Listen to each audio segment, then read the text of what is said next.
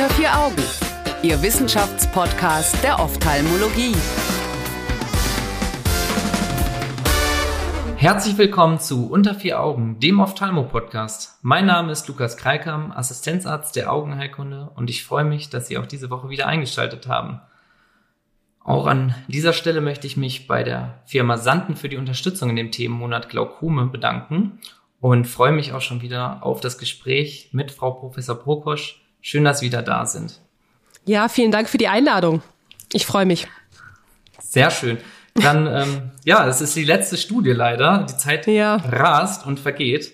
Und ähm, hier haben wir uns eine Studie auch aus dem Jahr 2022, also aus diesem Jahr ausgesucht, ähm, bei dem es um die Stickstoffoxiddonoren, genauer gesagt um das Latanoprostenbunot geht.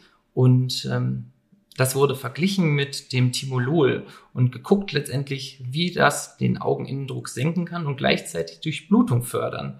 Ähm, da habe ich mich gefragt, Latanoprosten Bunot, was ist das denn? Das ist mir noch nie im klinischen Alltag unter die ähm, Fahne gekommen, wenn man es mal so flapsig sagen kann. Ähm, ist das ein neues Medikament und was ist das Besondere an diesem Medikament?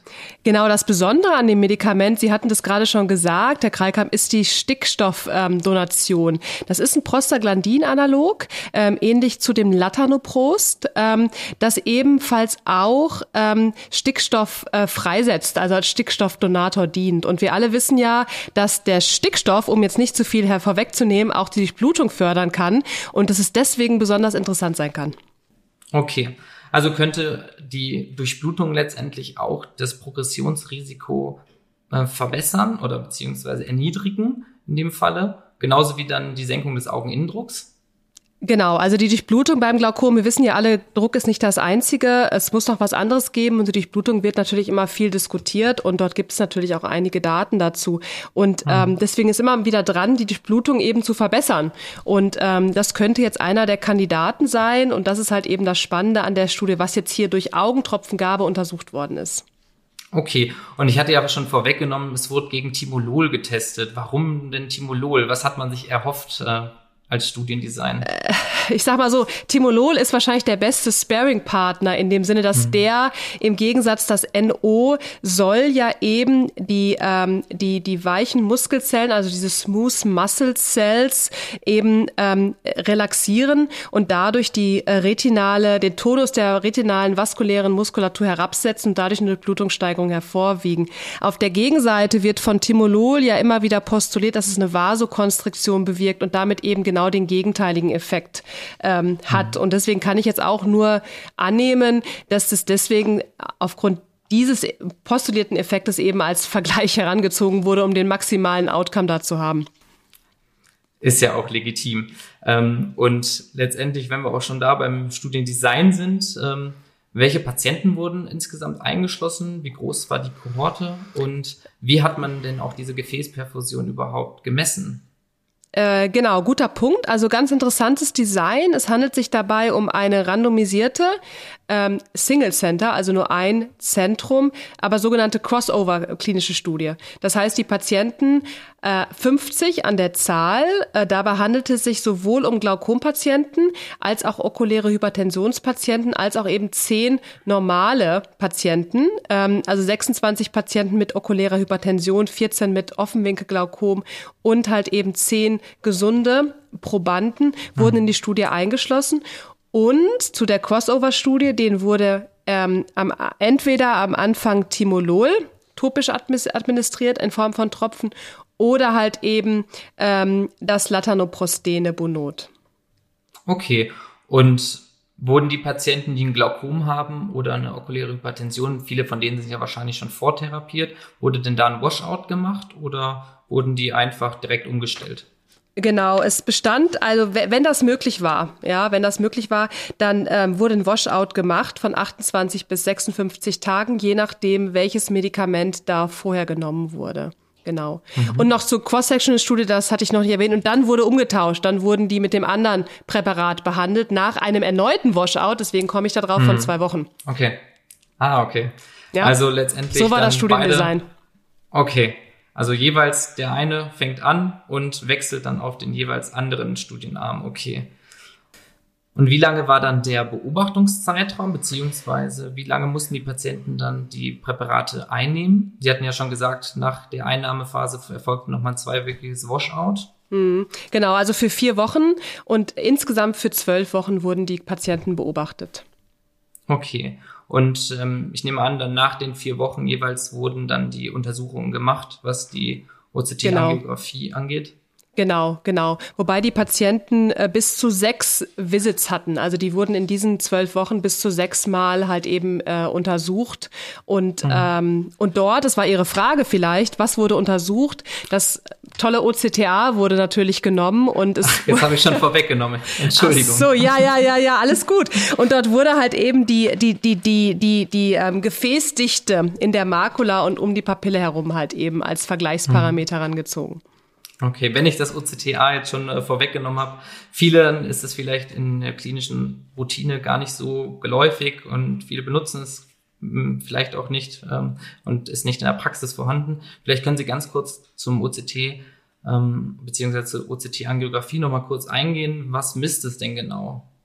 Also es misst letztendlich die, die, die, die Flussrate der Gefäße und das wird immer wieder, beim Glaukom sind da ganz viele Studien halt eben gemacht worden, ähm, die halt immer versuchen, dort Veränderungen eben auch bei Glaukompatienten halt ähm, zu sehen, bei unterschiedlichen Glaukompatienten. Und da gibt es ähm, eine ganze Fülle an Daten mittlerweile, auch bei unterschiedlichsten Glaukomformen, ähm, um zu sehen, ob es dort Veränderungen gibt, weil diese Frage hatte ich eingangs schon gesagt, was was, ähm, was, was ist das, was macht das?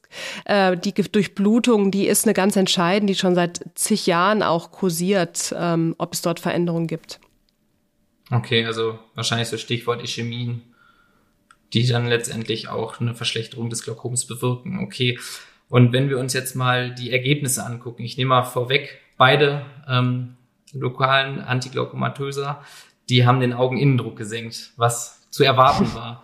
Ähm, beide hatten ähnliche Nebenwirkungen, wobei das Latanoprostenbunot ähm, etwas mehr konjunktivale Reizung hatte, was man auch vom Latanoprost an sich kennt. Wie sieht's denn mit der Gefäßdichte aus? Gab es denn da Unterschiede zwischen den beiden Substanzen? Absolut. Wenn wir jetzt mal beim Timolol anfangen, dann hatten die Autoren eigentlich postuliert, dass es, die dort eine Vasokonstriktion, also eine verminderte Gefäßdichte sehen würden. Das hat sich aber nicht als äh, signifikant erwiesen. Also man sah dort keine deutliche Verminderung in der peripapillären Zone als auch in der makulären Zone. Ähm, wohingegen äh, bei dem Latanoprostenbonit ähm, Bonot wurde ähm, eine Veränderung in der makulären Dichte gesehen ähm, und in einem Sektor halt eben auch peripapillär. Ähm, das stieg an bei den Patienten, mhm. was dann eben mit einer vermehrten Durchblutung halt eben ähm, ja in den Raum gestellt wurde. Mhm. Und inwiefern lässt sich das äh, vielleicht auch mit der Senkung des Augeninnendrucks erklären? Ja, das wurde diskutiert, ähm, ob der Augeninnen, ob die Augeninnendrucksenkung halt eben auch Effekte auf die Durchblutung hat. Dort zeigten sich aber keine Unterschiede zwischen den zwischen den Gruppen letztendlich. Also bezüglich Augeninnendruck senkend waren die beide. Sonst müsste ja auch beim Timolol wahrscheinlich ähm, ja genau die Gefäßdichte richtig. Und das das ja. wurde halt eben nicht gesehen, ne? Beziehungsweise genau, das war nicht mhm. signifikant in der Untersuchung. Okay. Aber wieso gab es denn dann Unterschiede? Also in der Gefäßdichte, was den makulären Bereich angeht, da gab es ja dann doch signifikante und bei dem peripapillären Bereich, bei den Latanoprosten, äh, Latanoprostenbunot, ähm, gab es ja bis auf einen einzigen Sektor keine signifikanten Unterschiede. Inwieweit haben die Autoren da ähm, das Ganze diskutiert? Sie haben gesagt, sie haben eigentlich keine gute Erklärung dafür. Das haben die auch diskutiert, weil man will natürlich auch annehmen, mhm. dass es Peripapillärveränderungen sind. Äh, man kann da nur mutmaßen, warum das, warum das so ist. Das sagen die Autoren mhm. selber halt auch. Ähm, äh, makulär ist die Durchblutung natürlich auch nochmal eine andere als peripapillär, weswegen man auch sagen kann, dass man da Veränderungen vielleicht auch eher sieht. Es gibt ja auch den Ganglienzellkomplex, der dort, ähm, der dort eine ganz wichtige Rolle auch beim Glaukom spielt, auch in der heutigen ähm, OCT-Analyse, gerade auch bei zentralen Defekten, die vielleicht auch früh auftreten. Ähm, und dort ist auch in anderen Studien gezeigt worden, dass dort eben solche Defekte entstehen, wenn die äh, Peripap wenn die makuläre Gefäßdichte halt eben auch vermindert ist. Also dort gibt es schon Zusammenhänge. Aber ähm, so richtig, das sind alles Mutmaßungen, warum jetzt da der Unterschied war und peripapillär hatten irgendwie nicht. Genau. Eine Erklärung hat man nicht, ja. Weil wenn ich mir vorstelle, wenn am Augenhintergrund letztendlich die Konzentration dieses Präparats da sein sollte, dann müsste es ja eigentlich an beiden Gefäßen, also um die Papille und um die Makula gleich wirken. Aber ähm, vielleicht da nochmal zu der Frage, denken Sie denn überhaupt, dass das Medikament eine pharmakologisch wirksame Bedeutung hat am Augenhintergrund? Ja, das wurde auch diskutiert in dem Paper. Ähm, das können die Autoren natürlich nicht garantieren. Ja, genauso wenig können sie garantieren, dass das Timolol halt eben am Augenhintergrund dort ankommt in der Konzentration, um diese Vasokonstriktion zu bewirken. Ähm, man hat diese Veränderung gesehen, aber das ist auch äh, Thema der, der Diskussion in, dem, in der Studie, ähm, mhm. was dort letztendlich nicht belegt ist. Okay. Sie hatten mir ja eingangs beim Studiendesign auch erklärt, dass es zwei verschiedene Sequenzen gab. Die mhm. einen, die erst das Latanoprostenbunot bekommen haben und dann auf das Timolol gewechselt sind, um letztendlich umgekehrt. Gab es denn da Unterschiede, was ähm, ja, die Gefäßdichte dann angeht? Ähm, da gab es keine großen Unterschiede. Also das zumindest habe ich das jetzt nicht. Ich habe jetzt keine Einzelauflistung von den Patienten, wo dann mhm. die einzelnen Patienten gesehen wurden. Es, die, die, die Autoren präsentieren letztendlich die Mittelwerte und die Standardabweichung eben von den, von den Gefäßdichten. Ähm, okay. Die Patienten, die allerdings keine Veränderung hatten, waren die normalen Augen. Mhm. Das haben die Autoren schon gesagt. Also bei den zehn Normalprobanden ohne Glaukomerkrankung, ohne okuläre Hypertension, ohne erhöhte Druckwerte zeigten sich keine Veränderungen interessanterweise. Hm, sehr interessant. Ähm, also letztendlich nur wirksam bei Patienten, die die okuläre Hypertension oder das Glaukom haben. Und inwieweit ist dieser Effekt vielleicht auch dann auch klinisch relevant? Tja, also genau, warum ist das so mit den Normalprobanden? Da kann man jetzt wieder nur postulieren. Man kann natürlich ab annehmen, dass da eine normale Gefäßdichte bei den Normalen da ist und die halt eben bei den Glaukompatienten halt klinisch vermindert ist. Und deswegen kann halt eben eine Dilatation ähm, dazu führen, dass diese wieder auf das normale Niveau angehoben wird, wenn wir jetzt mal darüber äh, spekulieren. Und ich hatte ja eingangs schon gesagt, es gibt halt Studien, die belegen, dass dort, wo die Gefäßdichte bei Glaukompatienten abnimmt, eben auch entsprechende Defekte entstehen. Mhm. Und von daher wäre das vielleicht klinisch schon relevant, wenn man dort die Gefäßdichte wieder erhöht, dass es halt eben auch zu einer verminderten Progression kommt und man diesen Faktor der Durchblutung halt eben eben auch nochmal antriggern könnte. Also insofern sehr, sehr spannend. Definitiv.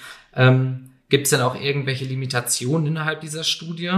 Äh, wie kritisch würden Sie diese Studie sehen, was das Studiendesign beispielsweise angeht, wenn man jetzt sich das Patientenkollektiv anguckt, die kleine Kohorte und die Durchmischung auch der Patienten. Genau, also das, ähm, das wird auch natürlich diskutiert. Ähm, die Durchmischung, ist die Washout-Phase genug, gerade zwischen, diese zwei Wochen zwischen diesem Crossover ähm, zum Beispiel, dann ist es ja, mhm. muss man ganz ehrlich sagen, es ist eine relativ niedrige Fallzahl mit 50 Patienten äh, insgesamt und dabei auch noch zehn normale, das heißt, die, die mit erhöhtem Augeninnendruck äh, sind dann nur noch 40, die übrig bleiben und dann hat die Studie auch keine Korrelation zwischen Drucksenkung und hatten wir eben schon diskutiert, ne? Und verbesserte Durchblutung gesehen. Mhm. Das heißt, da konnte keine Signifikanz nachgewiesen werden. Das heißt, äh, es ist so ein bisschen sehr heterogen auch letztendlich die Gruppe zwischen okulärer Hypertension und Glaukom. Das ist sicherlich eine mhm. Limitation der Studie. Dann sind es halt zwölf Wochen beziehungsweise eigentlich nur vier Wochen nach Therapiebeginn. Das kann man auch noch mal diskutieren. Gibt es da einen längerfristigen äh, Effekt? Das sind so ein bisschen die äh, Limitationen. Und die Auswaschzeit, die war ja quasi ähm, bevor die Studie begonnen hatte, hatten Sie ja vorhin gesagt, 28 bis 56 Tage. Und zwischen den ähm, einzelnen Sequenzen waren es ja nur zwei Wochen. Äh, Gibt es da vielleicht auch einen Zusammenhang? Also Richtig. Hängt da vielleicht auch das eine Medikament noch nach? Ja, also die, die, die Prostaglandine, äh, die sind ja dafür bekannt zum Beispiel, dass die vier Wochen lang eigentlich auch in klinischen Studien ausgewaschen werden, weil das sich anreichert einfach zum Beispiel. Mhm. Bei Beta-Blockern ist das natürlich deutlich geringer, aber das kann da noch so, das kann da natürlich nachhängen. Das kann nicht ausgeschlossen werden. Mhm. Genau. Okay. Ähm, ich meine auch gelesen zu haben, dass äh, die OCT-Angiografie nach Mydriasis gemacht worden ist und das mit ja. äh, Parasympatholytika, äh, Tropicamid und äh, Sympathomimetikern, Phenylephrine, die ja beide eine Vasokonstriktion machen, wie wir alle wissen. Inwieweit könnte das denn auch die Ergebnisse verfälscht haben? Genau, das haben die, haben die Autoren auch selber adressiert, dass das eben nach Pupillenerweiterung, das OCTA halt eben durchgeführt werden und dadurch kann sich das natürlich auch ähm, durch die dort gegebenen Medikamente auf die, auf die, auf die Gefäße halt eben auch aufgebildet haben. Mhm. Äh, das ist nicht auszuschließen. Letztendlich ähm, kann das ein konfuierender Faktor letztendlich auch sein. Ne? Jetzt würde mich natürlich auch interessieren, ähm, setzen Sie das Medikament in Ihrer klinischen Praxis schon ein? Weil, wie gesagt, äh, bei mir ist es noch nie vorgekommen, dass ein Patient mit der Medikation in unsere Klinik gekommen ist. Ich habe es ehrlicherweise auch noch nicht in der Praxis eingesetzt. Aber es ist, wird sehr, sehr spannend okay. und ähm, sicherlich uns weiter nach vorne führen. Also wenn das, ähm, wenn das sich bestätigt und, ähm, und dort diese positiven Nebeneffekte halt eben provozieren kann. Vielleicht auch interessant wäre dann die Studie ähm, über einen längeren Zeitraum zu verfolgen und vor allem dann auch vielleicht die Latanoprosten-Bunot gegen ähm, das normale Latanoprosten zu untersuchen, um letztendlich den reinen Faktor des Stickstoffoxid zu haben. Absolut, absolut. Und dann halt eben, was für die Patienten ja besonders relevant ist, drauf zu schauen, ob sich dort die Progression vermindert, ne, bei den Patienten im Gesichtsfeld, mhm. weil das natürlich dann wieder ein langer Untersuchungszeitraum ist, bis man solche Veränderungen sieht. Das OCT ist dann natürlich deutlich schneller. Definitiv.